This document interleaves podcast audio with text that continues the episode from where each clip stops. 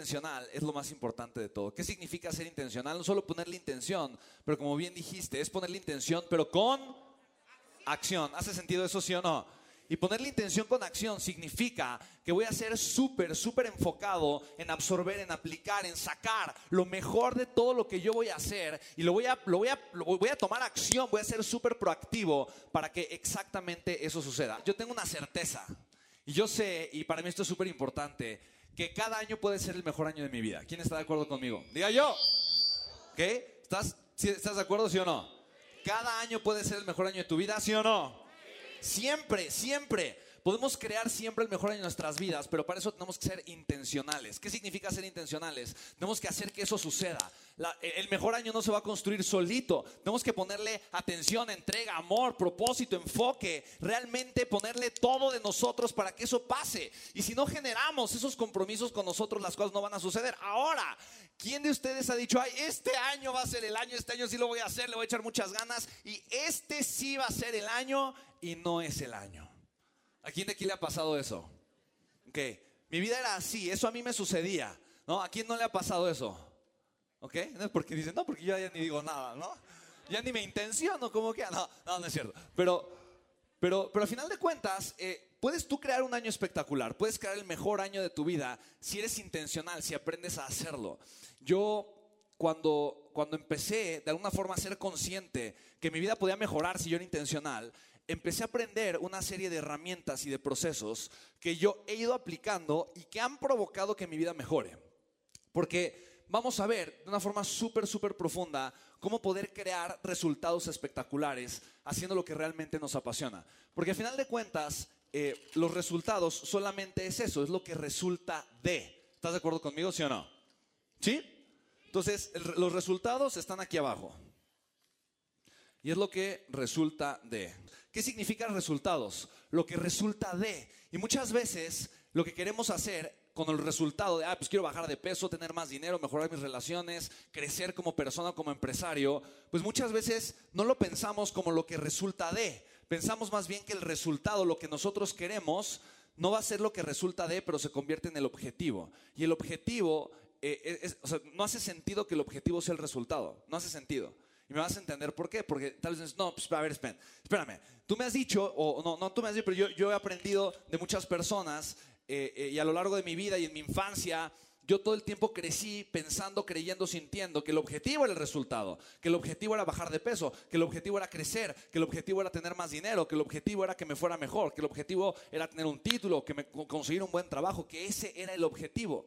Y cuando el objetivo es tu resultado, todo tu enfoque está en el resultado. Y cuando todo tu enfoque está en el resultado, pierdes de vista aquello que te hace llegar al resultado. Ahora, si tienes claro qué te hace llegar al resultado, está muy bien que tengas en mente el resultado que vas a obtener. Pero lo que se convierte relevante no es el resultado, es el proceso. ¿Estás de acuerdo conmigo, sí o no?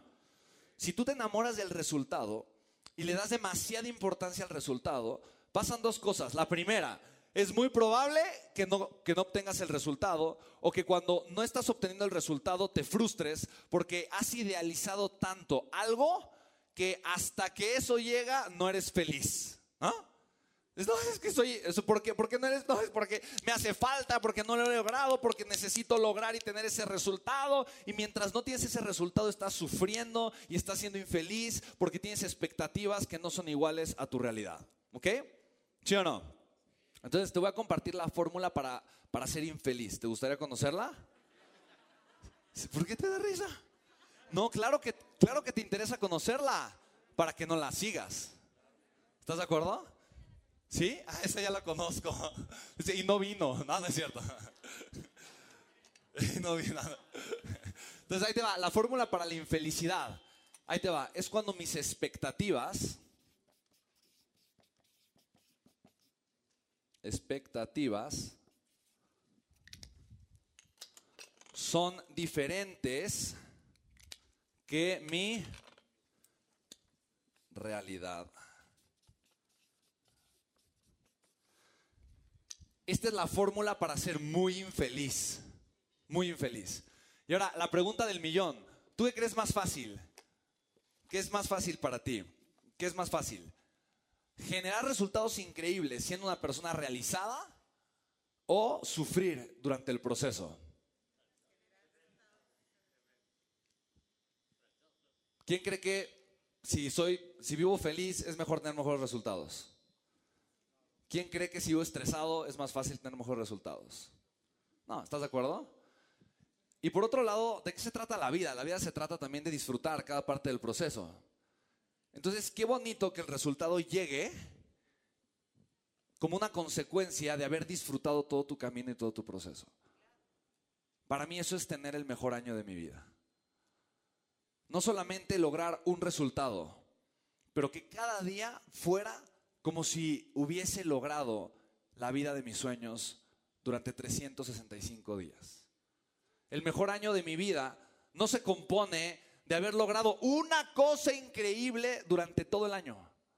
Es el mejor año de mi vida porque tuve 365 días espectaculares. Porque crecí durante 365 días.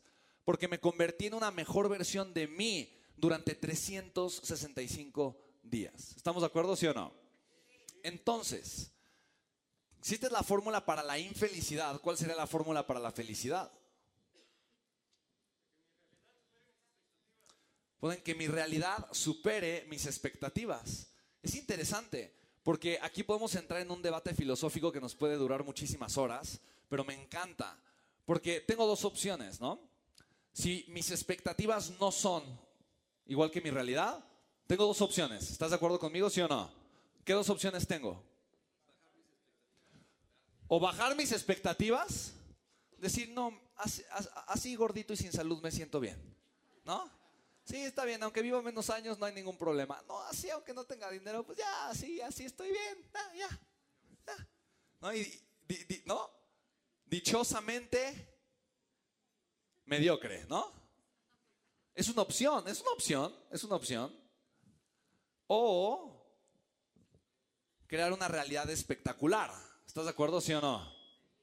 Pero ¿qué hago en el proceso para así estar disfrutándola? Porque ¿quién desea una realidad mejor el día de hoy de la que tiene? Exacto. Y el ingrediente, fíjate bien, el ingrediente que me va a hacer estar en el borde de crecimiento, el ingrediente que me va a hacer estar ahí en esa rayita de crecimiento, se llama gratitud. Ese es el ingrediente más hermoso que me va a ayudar a estar en este borde creciendo y no tener este proceso de alguna forma miserable. Porque todos queremos una realidad mejor, pero si mi realidad yo sé que puede ser mejor y no está siendo mejor, y quiero que sea mejor y no me quiero conformar con lo que tengo, está bien que yo eleve mis expectativas. ¿Estamos de acuerdo, sí o no? Pero también eleve en la misma cantidad mi nivel de gratitud. ¿Hace sentido? Ahora, quiero compartirte cómo la gratitud es algo interesante y súper importante. Porque la gratitud no se aplica cuando es fácil aplicarla. ¿Estás de acuerdo? Es fácil agradecer cuando obtienes algo que te gusta, ¿no? Es fácil agradecer un regalo. Es fácil agradecer algo bonito. ¿Estás de acuerdo conmigo, sí o no? Pero no es fácil agradecer algo que te estira, algo que no es bonito, algo que no es agradable, algo que no quieres vivir. ¿Estamos de acuerdo? Y ahí es en donde es importante ser agradecido. Porque si yo quiero mantenerme en un estado constante de crecimiento, necesito aprender a ser agradecido. Y yo sé yo sé que muchas veces, no te estoy diciendo que eres malagradecido, ¿eh? O ingrato. Te voy a cantar la canción de, ¿de quién es? La de Ingrata, ¿no? De Café Tacuba. No me digas que me quiere. Esa, me acuerdo cuando era niño, porque mi hermana, tengo una hermana que ya va a cumplir 50 años, madre mía. Ayer estaba con ella, vive, vive en Vallarta y estamos cerrando el mastermind en Vallarta. Y ya estamos platicando un ratote ayer, eh, ella y yo en la noche. Ella va a cumplir, va a cumplir ya 50 años mi hermana. Mi hermana. O sea, mi mamá va a tener una hija de 50 años. Eso, para mí es impactante. Entonces yo recuerdo en mi infancia, cuando mi hermana era adolescente, adulta, joven, eh, sigue siendo adulta joven, ¿eh? Así muy, es jovencísima. Pero cuando ella, ella todavía, eh, eh, pues iba, recuerdo que de repente organizaba a su, grupo de amigos y se iban de viaje al campo y dos o tres veces me llevó, me llevó con ella y me cuidaba y ya me ponía a hacer sus actividades y demás. Y esa canción, cada vez que la ponían, como que los prendía a todos y le bailaban así. No sé por qué le hacían así. Entonces, en mi mente se queda. Entonces, cada vez, así la patita, así, y me, me decía, baila, baila. Entonces, yo me paraba y le bailaba así. Entonces, cada vez que escucho esa canción, automáticamente, no importa en dónde esté o qué esté haciendo, me quiero poner, empezar a poner así, ¿no? Entonces, digo, no, la gente va a ver muy raro y dice, ¿qué está haciendo este cuate? Está chiflado, está loco. ¿Por qué de repente, no? Le, dan ganas de ponerse así, ¿no? Le digo, no, es que es la ingrata, ¿no? No sé qué se imaginaba, ¿no? Como si estaban pisándole a la ingrata, desquitándose, ¿no? O, o sacando el rencor, no tengo idea. Pero, pero la gratitud es importante, ¿estás de acuerdo? Sí o no.